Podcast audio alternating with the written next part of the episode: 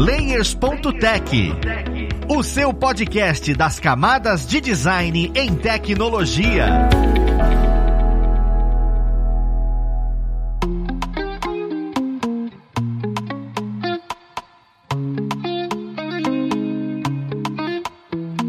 Ouvintes! Eu sou o Luiz Lima, designer e professor aqui na plataforma Lura, e vamos para mais um Layers.tech, o seu podcast das camadas de design em tecnologia. No papo de hoje, nós vamos falar um pouco sobre uma profissão hoje em dia, né? Que é o character design. E o character designer é uma coisa muito específica e muito abrangente, mas ao mesmo tempo não é. Então eu quero entender um pouco melhor sobre quais caminhos a gente pode seguir para se tornar um character designer, quais caminhos a gente deve estudar, o que, que a gente deve fazer, o que, que de fato um character designer faz, diferente do ilustrador ou não. Eu acho que tá um papo muito legal. E vamos lá para conhecer quem vai ajudar a gente nessa conversa. Nós temos aqui como convidada a Amanda Aquino, character designer supervisor, ou seja, ela supervisiona quem trabalha com character design na BIR do estúdio. Seja bem-vinda, Amanda. Obrigada por ter me convidado também. É um prazer é nosso que você está aqui. E também temos com a gente o Rafael Nunes, ele que é professor tanto na plataforma Lura quanto na Quanta Academia de Artes, ilustrador, concept artist, freelancer, ou seja, ele desenvolve milhares de coisas voltados para character design, ilustração e entre outras. Seja bem-vindo, Rafael. Olá, muito obrigado. Sempre feliz de estar aqui. Mais uma vez eu já começo agradecendo a presença de vocês, porque eu sei como é a vida de ilustrador. A gente tá tendo um tempinho aí para conversar comigo, eu agradeço muito. E eu queria começar falando um pouco sobre essa vertente que é tão interessante interessante, né? Porque toda vez que eu tô construindo um novo episódio do Layers, eu tô descobrindo áreas diferentes do design. É questão de UX, é UI, é product design, é um monte de coisa. E o character design é uma coisa muito interessante que eu já ouvi falar, mas ainda é nebuloso para mim. A primeira coisa que eu queria entender é qual é a diferença de um character designer e um ilustrador, por exemplo? Porque o ilustrador ele também desenha o personagem, ele pode desenhar, mas eu sei que existe a separação no mercado. Vocês conseguem me falar qual é a diferença de um ilustrador e um character designer? O ilustrador é diferente diferente do character design, porque o ilustrador ele tem que criar uma historinha, né? ele tem que contar uma história com começo, meio e fim ali dentro de um desenho. O character designer ele é parte de uma equipe normalmente, ou pelo menos ele é parte de um processo, mesmo que seja só ele fazendo toda a parte de design, a parte de animação ou sei lá o que vai fazer. O character design ele é uma partezinha só desse processo inteiro, né? É você criar um personagem que vai ser usado para alguma outra coisa. Então o foco é mais no visual desse personagem, na atuação dele, em, em, como ele funciona dentro de um projeto, né? E enquanto um ilustrador, ele vai fazer lá um personagemzinho, desenhar, vai usar numa ilustração e ele não precisa nunca mais usar aquele personagem ali, ou ele não vai pensar em todas as mecânicas, em como uma equipe vai usar aquele personagem, em como reproduzir esse personagem de maneira né, que outras pessoas na equipe peguem e consigam fazer um personagem que seja igualzinho todas as vezes que for desenhar. Você comentou que é um pouco mais denso o trabalho, né? O processo processo criativo de qualquer peça artística vem a ideia de pegar inspiração, de acabar vendo as cores e algumas coisinhas assim. Como é que funciona esse processo criativo no momento de você trabalhar com character design? Porque você, querendo ou não, poderia só desenhar um personagem e falar, não, ó, usa isso daí, que normalmente é o que o ilustrador faz. No character design, o processo criativo é um pouco mais denso. O que é essa densidade, né? O que, que você acaba pegando, o que, que você acaba estudando, para poder conseguir construir esse personagem mais denso, esse produto mais denso? Eu acho que isso também depende muito da área e do projeto que você tá, assim. É muito diferente você fazer uma criação de personagem para game do que fazer para animação e dentro da animação também é muito diferente você trabalhar num projeto 3D para um 2D, sabe? No caso do 2D, eu acho que os prazos costumam ser ainda mais curtos, então às vezes a gente já chega, assim, falando no meu dia a dia de um projeto de animação, uma série 2D. A gente chega normalmente com um roteiro já pronto, já chega pra gente, então tipo, a gente não tem tanto tempo no dia a dia para fazer pesquisa, a não ser que seja bem no início do projeto, quando o projeto ainda está sendo criado, assim, até com os próprios roteiristas e tal, você ainda tem, pelo que eu entendo, o character designer tem uma liberdade maior de fazer a pesquisa, para desenvolver esses personagens do zero. Mas uma vez que isso está já mais fechado, quando chega na parte da produção mesmo, a gente quase não tem tempo, assim, a gente tem que pegar o que está no roteiro e tem mais ou menos uma semana, assim, para entregar, mandar para o canal e o canal devolver desenvolver, tipo, dar, pedir ajuste e tal, mas assim, acaba que entra num ritmo muito,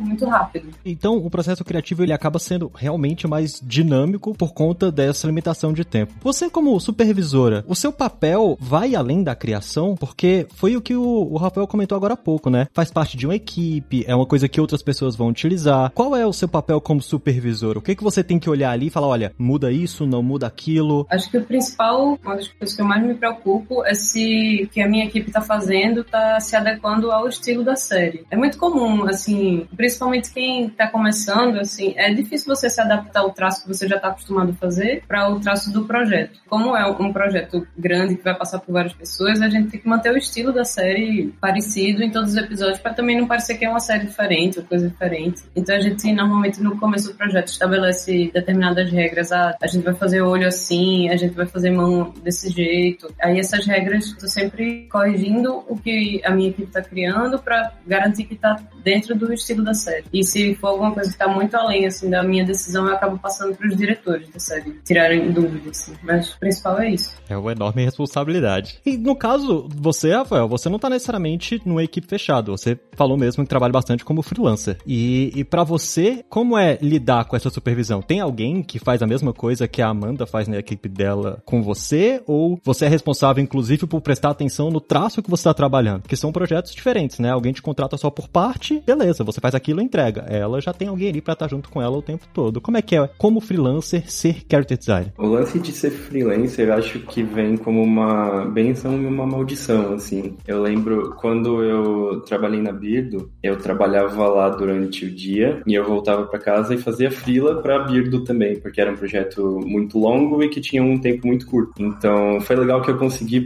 ver os dois lados da moeda, como é que trabalhar dentro de estúdio e como é que é trabalhar fora por conta própria. O que eu percebia é que lá dentro eu tinha que fazer coisas mais do dia a dia e coisas às vezes um pouco mais burocráticas. Eu trabalhei com cenário ali, então, por exemplo, vinham os cenários de só desenhar um chão, azulejo do chão, ou desenhar ou corrigir ilustrações que vinham de freelancers, alguma coisa que estava fora do padrão e eu tinha que encaixar dentro do padrão ali, né? E quando eu estava fora, quando eu pegava os trabalhos dali como freelancer, o que acontecia é que vinham as bombas. Os trabalhos mais difíceis são os enviados para os freelancers, né? São o que o pessoal de fora pega normalmente. Então, assim, são os mais difíceis, mas também são os mais divertidos. Então, aquelas coisas mais desafiadoras costumam ir para fora e por conta disso, até eu acho também acaba pagando um pouco melhor normalmente. Acho que o padrão de mercado é esse, né? Os trabalhos mais complicados vão para os mas a grana também vai junto. O dia a dia do estúdio às vezes faz falta como freelancer. Eu acho que é, é muito divertido você ter pessoas que estejam ali trocando ideia com você o tempo inteiro, enquanto aqui no meu estúdio em casa eu tô o tempo todo sozinho ou tempo todo com a minha esposa, que também é da área, trocando com ela, mas porque eu tenho esse privilégio de ter alguém que sabe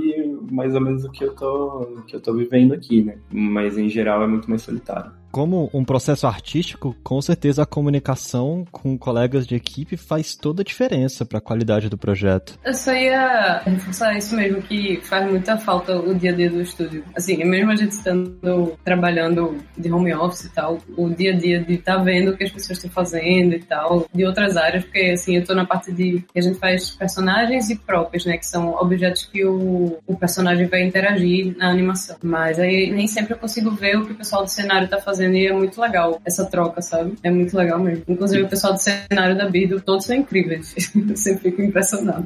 E essa noção de processo, né? Só estando ali dentro a gente tem. Como freela, assim, antes de trabalhar Sim. dentro do estúdio, eu não tinha a noção de como funcionava. Só vinha para mim trabalho, eu fazia, entregava, eu não tinha todo o envolvimento que tem ali dentro. Sim, total. Faz muita diferença mesmo. Eu aprendi demais, assim, nesse ano. Tanto tendo mudado de área, quanto indo pra supervisão. Tipo, eu aprendi várias coisas diferentes, assim, que eu não fazia ideia. A comunicação sempre vai trazer isso para quem trabalha com arte. É uma questão de entender processo, é, é bem diferente você pegar projetos avulsos onde alguém quer que você faça só uma partezinha e pronto. Entrando na ideia do processo do projeto, eu queria entender melhor com vocês sobre essa ideia de no momento em que você cria um personagem, né? Tem algumas empresas que criam personagens que ficam marcados pra vida e outros que criam personagens que passam bastante batido. Eu queria entender, que eu sei que são vocês os responsáveis por isso, ou talvez nem sejam, como é que vocês conseguem colocar e dar carisma para um personagem? O, o que que faz no momento da criação você conseguir dar alma para aquele personagem? Porque é só um desenho, mas cada personagem é único. Eu tô lembrando aqui, inclusive, que toda vez que eu vou almoçar, eu assisto o Oswaldo, que é o desenho produzido pela Birdo. E aquele desenho é maravilhoso, é o desenho brasileiro que o personagem principal é o pinguim. Ele se difere de todo o resto. Eu não entendo por que é o pinguim, mas ele, ele tem características muito humanas e ele é um personagem muito adorável e ao mesmo tempo odiável. Eu não consigo entender como é que conseguiram inserir tanta personalidade em um desenho. Quando que isso foi feito? No começo do processo, existe um psicólogo que anda com vocês, vocês fazem tudo isso sozinho? É o traço que define que ele é mais feliz, que ele é mais triste, é a cor? É, é sério, é muito vago para mim. Eu queria entender um pouquinho melhor como é que vocês colocam essa vida no personagem. Eu não participei da criação do Osvaldo, né? Tipo, acho que isso já faz um bom tempo, mas assim, o que eu conheço do projeto é que ele é do Pedro Eboli, assim como outras séries da Birdo também. A série que eu tô trabalhando também, acho que ela foi criada pelo Pedro Eboli também. E eu acho que uma coisa que ele tem é de trazer muito, acho que principalmente no Osvaldo ele trouxe muito dele mesmo, assim. Ele conta que, se eu não me engano, é, é um pinguim porque tem a ver com a infância dele no Rio de Janeiro e dele não se sentir muito como as outras pessoas do Rio de Janeiro, assim, que ele não gostava de praia, umas coisas assim, que ele, ele se sentia muito diferente, sabe? Eu acho que quando a gente traz as experiências da gente para o projeto, assim, quando é possível trazer, eu acho que enriquece demais, assim. Eu acho que a animação brasileira faz muito isso, sabe? Irmão do Jorel também é muito sobre a, a família do Juliano Henrique, né, e tal. Eu acho que essas experiências pessoais, assim, enriquecem bastante e ao mesmo tempo você vê que tem muita coisa que várias pessoas se identificam, né? Isso que é, que é massa. Mas eu acho que também varia do projeto, assim, não sei dizer quando que se dá essa personalidade, acho que depende muito. Eu acho muito legal ver como esses projetos brasileiros são tão pessoais e ao mesmo tempo eles, eles têm um apelo para fora do Brasil também, né? Sim, sim. Irmão de Orel fazendo um belo sucesso lá fora e até o material da Bíblia também, né? Bastante indo para fora daqui do Brasil. E funciona, né? São coisas muito brasileiras. Eu lembro do Irmão de Orel falarem sobre a, aquelas canetas de monte cor, Sim. de, aqueles estojos que tinha quando a gente era criança, tinha um monte de coisa que saía do estojo, né? Aham, sim. Umas coisas muito únicas nossas, assim, e, e que funcionam pro resto do mundo, eu acho também.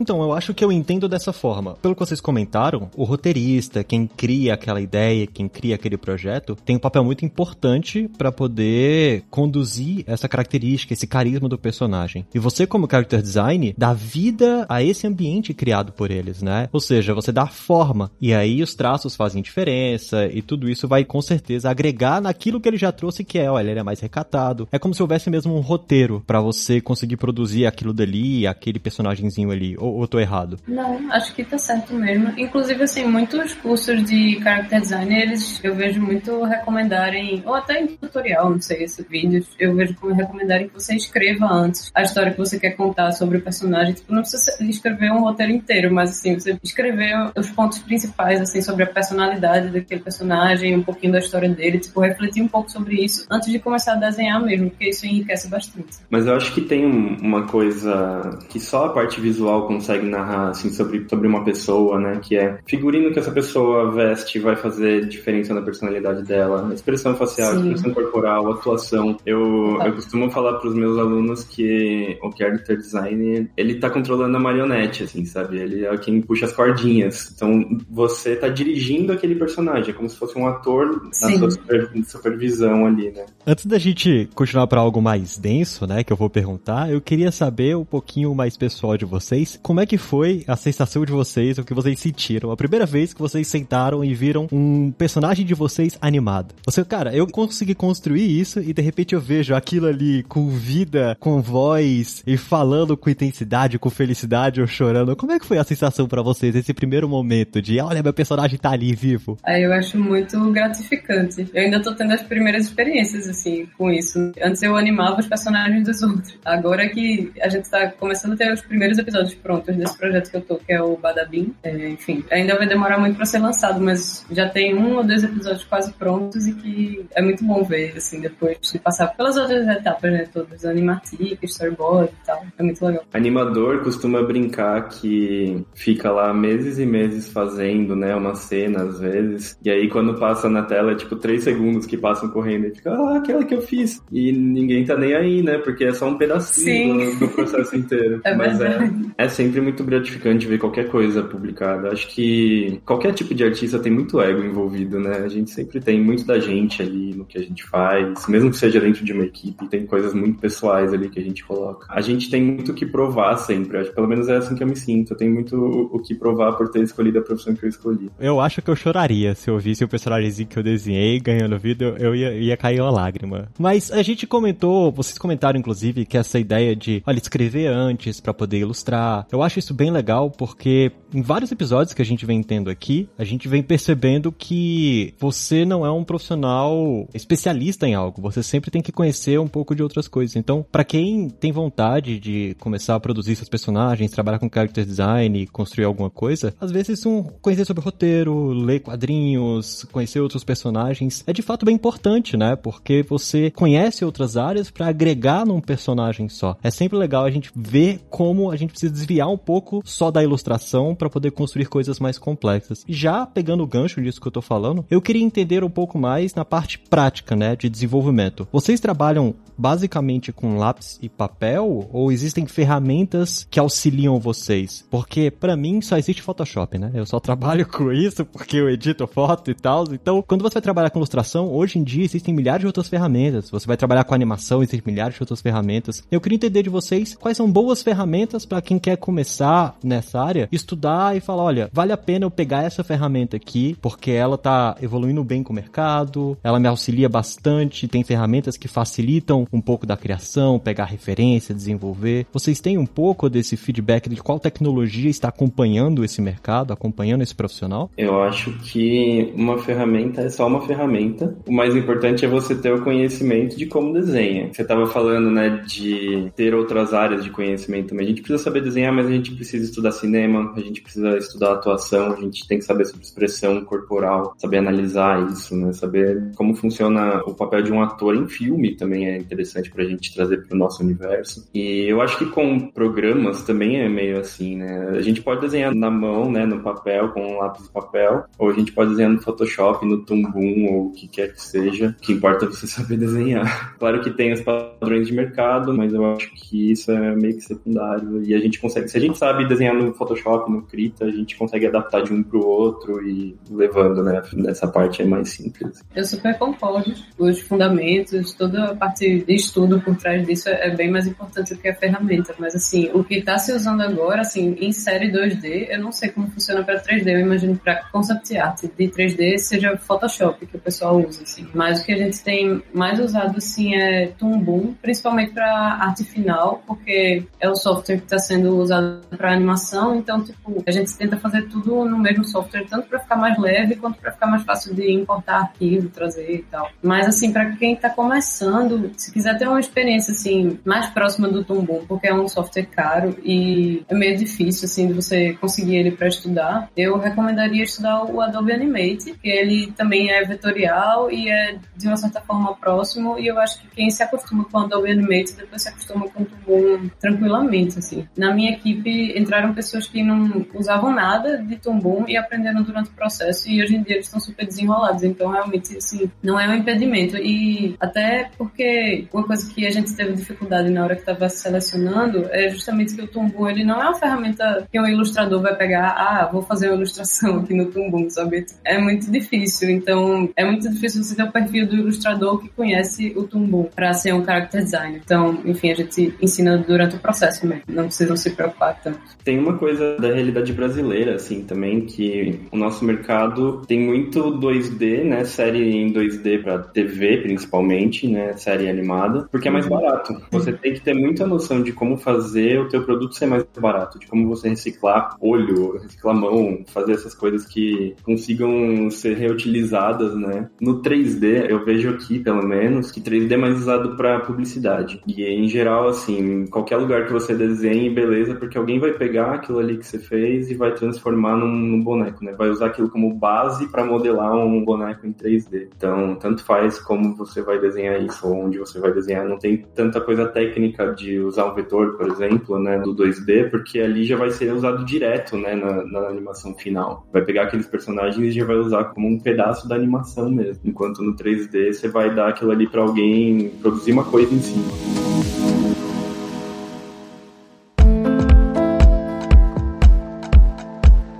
Eu gravei um episódio falando sobre a parte de design dentro de game, né? Querendo ou não, eles comentaram tantos softwares e tanta coisa que eles estudaram e acompanharam e correram para conseguir se ter destaque no mercado, que às vezes até desanima quem tá querendo começar, porque é, é muita plataforma. E quanto para o character design, é legal você olhar e falar, cara, a base é a ilustração e o software realmente é um paliativo, é uma coisa que é um meio de campo e você pega. Se você desenha bem, o software você vai conseguir desenvolver. E a minha pergunta vem exatamente em cima disso isso. Como é que foi esse processo de aprendizado com a ilustração para vocês? Por que, que eu pergunto isso? Porque tem muita gente que hoje em dia pensa e acredita fielmente que ilustração é dom e você não consegue evoluir contanto que você não tenha nascido para desenhar. E eu sei que isso é uma falácia. Não que eu desenhe bem, porque eu gostaria muito de desenhar e eu acho que é dom. Mas como é que funcionou para vocês? Vocês gostavam sempre de desenhar? É uma coisa importante você consumir muito desse material? Como é que foi o estudo? Como como é que foi o caminho para você olhar e falar, caramba, eu sou um character designer? Desde pequena eu desenhava mesmo, eu sempre gostei muito. Eu acabei até fazendo faculdade de design porque era o mais próximo, assim. E eu sou de Recife, então, tipo, nem tinha faculdade paga, assim. Ah, não, mentira, acho que tinha uma faculdade de cinema de animação, mas assim, nem passou pela minha cabeça porque desde pequeno fui. Meus pais sempre falaram muito sobre passar na federal, então eu acabei me matando de estudar para entrar lá. E aí eu fiz design, mas nessa época eu ainda não tinha certeza do, do que é que eu queria trabalhar. Eu nem sabia que dava para trabalhar com animação no Brasil, porque eu acho que estava bem no comecinho, assim. Ainda não, tinha muita noção disso. Eu fui descobrindo mais pro final da faculdade, assim, as empresas que existiam e tal. Ao longo desse tempo eu fiz vários cursos, assim, quando eu decidi mais que eu queria ir para a área de ilustração, e aí até trabalhei uma época com games. Antes disso eu, eu fiz curso de desenho, assim, meio que para voltar aos fundamentos, porque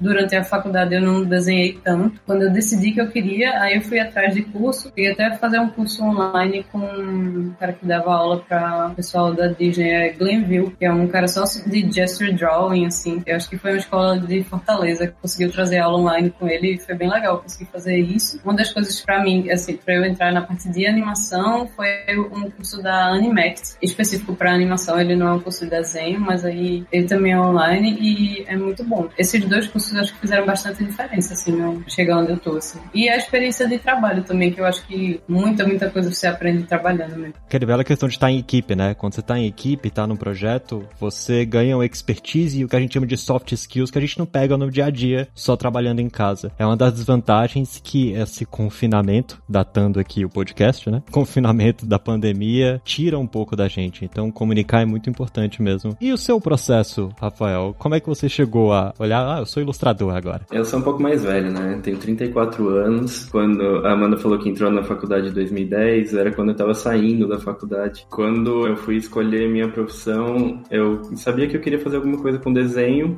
não sabia nem o que, que eu podia seguir, assim, direito. E o que tinha era ou design ou artes plásticas. E eu fui para as artes. Então eu, eu sou formado em artes plásticas pela Belas Artes de São Paulo. É um mundo completamente à parte do que eu vivo hoje no mercado de ilustração. Existe até uma rixa, assim, entre artistas plásticos e, e designers e ilustradores, né? Mas hoje a gente já tem acesso a faculdades específicas de animação ou de games, né? Então, acho que nessa situação melhorou muito. E não só na parte da faculdade ou do estudo, né, que a gente tinha, mas quando você queria ser ilustrador, eu acho que os dois mercados que você tinha era ou editorial ou publicidade. Você ia para um dos dois, tinha que escolher o que, que você queria. Eu detestava trabalhar com publicidade e eu acabei indo com isso para o mercado editorial. Fiz um testezinho para um treinamento da Folha, né? Eles estavam abrindo um grupo de trainees e aí eu passei lá, fui virar designer lá na Folha porque era um caminho para eu começar a ilustrar para o jornal. Então eu falei, ah, vou virar designer do jornal e aí quando eu tiver alguma ilustração eu puxo para mim, né? Peço para mim mandar. E nisso eu fui pegando trabalho para Folha, trabalho para revista da Folha, aí trabalho para editora Abril e não sei o que lá, e aí foram me conhecendo no mercado com a exposição que eu tinha nessas revistas, jornais e tudo mais. Comecei a pegar coisa de publicidade, e aí da publicidade me viram na O2 Filmes, eu fui fazer uma animação para O2. Eu nunca tinha animado na vida, mas me chamaram e falei, ah, vamos lá, tudo bem, eu aprendo, né? E aí da O2 eu fui para Birdo, e da Birdo eu fui para estúdios de games, e assim eu fui indo de uma coisa para outra e fazendo de tudo um pouquinho. Eu não sabia que eu podia trabalhar com animação, com design de personagem especificamente, né? Para mim, design de personagem ainda mais, né? Parecia uma coisa muito distante, porque é meio que o filé mignon, é o que todo mundo quer, é o que todo mundo quer seguir normalmente, assim. Cenário é o que o pessoal menos quer, é o que mais falta gente para fazer e foi por onde eu comecei, né? Entrei fazendo os cenários ali na Birto e dali eu, eu entendi como é que funcionava o processo ali dentro e fui para outros lugares já sabendo como é que estava ali dentro, né? como é que funcionava dentro de um estúdio. Com isso eu fui cavando meu lugar de pouquinho em pouquinho, assim, mas até hoje é, é uma coisa que eu sempre tento ver o que está rolando mais no mercado, que tipo de traço que está funcionando melhor dentro do mercado, que profissão está faltando. Eu gosto de design de personagem, eu meio que foco nisso, mas eu faço de tudo um pouco. E eu acho que a maior parte dos ilustradores e dos designers que você perguntar vão falar a mesma coisa, né? Que faz de tudo um pouquinho e vai meio no que está pagando melhor, no que está precisando mais, ou sei lá, depende. Muitos poucos, assim, que focam em uma coisa exclusiva. Eu acabei indo mais para a parte de animação, porque eu não achava que eu ia conseguir chegar, entrar como character designer, sabe, em um estúdio. Justamente porque a concorrência é maior e eu acho que o, o nível exigido mesmo, eu tinha a impressão que era maior, assim, e animador tem uma demanda maior, querendo ou não, dependendo do, do projeto em série. Principalmente, eu acho que animador é um dos que ganha menos, assim, no processo. Mas eu acho que é uma boa porta de entrada. Não vou dizer que é a única forma, nem nada assim, porque conheço muitas pessoas que entraram direto para a área de, de caráter mesmo, mas assim, foi a forma que eu consegui chegar. Inclusive, até eu tenho dificuldade de me ver, de me aceitar assim como character designer hoje em dia, porque eu comecei praticamente ano passado, assim, a me dedicar só a isso, sabe? Eu acho que é meio fluido, assim, né? Um ano você tá trabalhando com uma coisa, aí dá uma Sim. enjoada, você vai pra outra, não é rígido. Vocês estão escutando a Amanda falar que não consegue se ver trabalhando com esse negócio de character design, mas é porque vocês não estão vendo aqui na chamada que o nick dela é um personagem dela e é perfeito. É, parece que é ela. Quando ela abriu a câmera, eu achei que fosse o personagemzinho dela falando comigo. Então, é maravilhoso o que ela consegue criar e fica dessa. Mas, pessoal, é muito legal vocês comentarem isso, porque quem tá escutando a gente às vezes fica com dúvida, saber qual caminho trilhar, e é bom saber quais caminhos vocês trilharam e que você não começa na empresa enorme, você não começa no segmento que você já sonhou em trabalhar. Às vezes você nem sabe qual segmento que você sonha em trabalhar, mas uma das coisas que você tem que fazer é produzir. Nessa área de artes, nessa área de ilustração, eu acho que conta bastante a ideia de você estar tá desenhando o tempo todo, tá produzindo o tempo todo, diferente um pouco da área de tecnologia, que às vezes você estuda um conceito e fala, não, eu sei como programar, eu sei como desenvolver, ou até mesmo de UX, UI, eu sei como fazer isso, eu sei como aplicar aquilo. Aqui é algo muito de prática, né? Eu acho que eles veem muito essa questão, porque quando vocês comentam de traço, cara, você conseguir separar e falar, eu faço esse traço, eu faço aquele outro traço, é uma coisa bem específica. Eu acho que você tem que ter treinado bastante para conseguir fazer isso, ou eu tô enganado? Eu tenho uma relação de amor e ódio também com essa questão do traço pessoal, porque também muda muito de tempos em tempos o tipo de desenho que eu gosto de fazer, que eu me interesso por fazer. E eu acho que tem uma questão muito mercadológica em fazer um traço específico, sabe? Funciona muito bem para você falar para o mercado, olha, isso aqui é o que eu faço. Você acaba transformando num produto, né, o, tipo de desenho que você faz. Não que seja necessariamente só isso. Eu acho que tem muitas pessoas que o, o tipo de desenho que faz dizem tudo sobre a narrativa do desenho dessa pessoa também. A história que essa pessoa quer contar com os desenhos. Principalmente trabalhando dentro de um estúdio, dentro de um grupo, eu acho que você tem que ser versátil com isso. Às vezes é deixar o ego um pouco de lado e pensar que você está trabalhando numa equipe e, tudo tem que ter um padrão ali, né, para funcionar. E que você tá trabalhando um pedacinho. E é muito bonito, eu acho, o seu trabalho ser um pedacinho só, né? Essa ideia de trabalhar um pedacinho é realmente algo que, para quem nunca entrou no mercado, é bem comum. Muitas vezes você vai ser a pessoa que vai desenvolver parte do braço do personagem que vai para animação ou parte do cenário. Então, é uma equipe. A animação de uma pessoa só é uma coisa muito, mas muito, mas muito rara de se ver e normalmente não tá no mercado. E outra, você vai entrar para uma equipe de character designers, normalmente não direto como supervisor, né? Você vai entrar como alguém que faz o trabalho do dia a dia ali. E muitas vezes é você pegar um personagem que já existe e mudar a roupa dele, fazer uma versão zumbi que vai aparecer num episódio X lá, né? São as coisas menores com alguma coisa que já tá pronta. Você não vai criar um personagem do zero na maior parte das vezes. Exatamente. Às vezes você pega o design de um próprio, um carrinho que já existe e tem que fazer várias vistas. Ele vai aparecer em várias vistas diferentes no episódio. Tem muito esse trabalho que é mais técnico e de repente você tá, acho que tem que considerar mais chato, assim. Você tem que fazer o personagem também, os personagens principais às vezes já estão criados e você tem que fazer ele de frente, três partes, perfil, costas, assim, um giro completo do personagem para ele poder passar para etapa de rig, animação, enfim, ser usado nessas outras vistas, sabe? Principalmente na design de personagem para série, acho que o grosso da produção é muito mais esse trabalho técnico e não é tão criativo assim. É o que podemos chamar de ossos do ofício. Faz parte, pessoas. Isso realmente faz parte. Mas você ainda vai conseguir construir seu personagem em algum momento porque você vai ter alguma oportunidade. Mas o grosso é isso.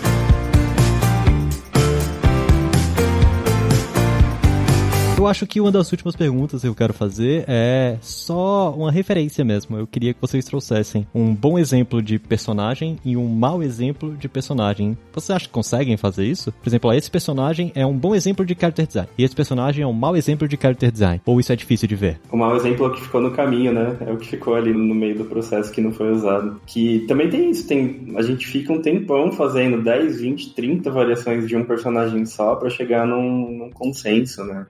É você vai lá, faz um desenho do personagem e já vai aprovar aquele ali do jeito que você quer. De novo, a coisa de trabalhar em equipe. Mas eu acho que o bom personagem é um personagem que a gente bate o olho e já reconhece. É um personagem que tem uma silhueta que você já, já bate o olho e entende. E eu acho que todos, assim, maior parte, pelo menos, das animações que a gente pegar na TV, se a gente botar só a silhuetinha do personagem preta, né, transformar ele numa sombrinha, a gente identifica. Se a gente conhece, a gente identifica. Sim, genial. Isso é uma ótima referência mesmo. Eu, toda vez que estão falando, e eu sei que eu tô falando com alguém que trabalha na Bird, eu fico com a propaganda do Oswaldo do Mais Por quê? Na minha cabeça, porque é lindo demais aquele personagem falando. Pessoal, é muito bom conversar com vocês. Eu quero mesmo trazer mais papos sobre criação de personagens, sobre ilustração. Eu quero saber mais do dia a dia dentro da Bird, Amanda. Então eu espero trazer você outros episódios aqui com a gente. Mas o nosso tempo vai ficando por aqui e eu queria abrir esse espaço para vocês divulgarem quais as mídias. Quem tá escutando a gente, consegue achar vocês para ver os seus trabalhos, para poder ver um pouco da sua carreira, para conhecer um pouco melhor sobre vocês e se inspirar, para saber exatamente como eles podem também alcançar o que vocês alcançaram. Você tem algum portfólio, Amanda, que queira divulgar ou alguma mídia social em específico que você deixa aberta para te seguirem? No Twitter e no Instagram eu tô com o mesmo arroba que é Amandrawing, Amandrawing de desenho. E acho que é isso, assim, se entrarem em contato comigo por lá, eu posso até mostrar link de portfólio, alguma coisa assim. Eu acho que no, no talvez no Instagram tenha um link pro portfólio, mas aí é mais complicado de falar. Não, sem problemas. E eu vou deixar os links, então eu vou pegar o seu Instagram para poderem acessar e ver os seus trabalhos. E façam exatamente igual a Amanda. Vivam o desenho, viu? Amanda Drawing é exatamente o exemplo do que o ilustrador vai fazer. e você, Rafael? Quais meios e mídias quem tá escutando a gente consegue te acompanhar? Seu portfólio? Você tem algum alguma página específica ou faz pelo Instagram mesmo? É isso aí, gente. Viva o desenho mesmo, mas também descansa porque é importante. Sim, com certeza.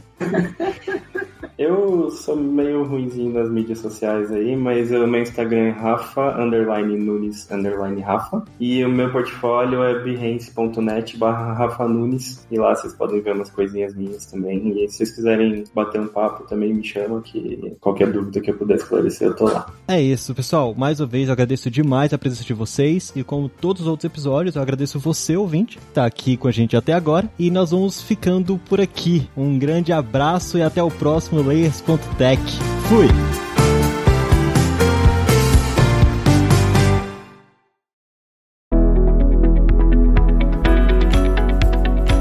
Você ouviu o Layers.tech, uma produção alura.com.br.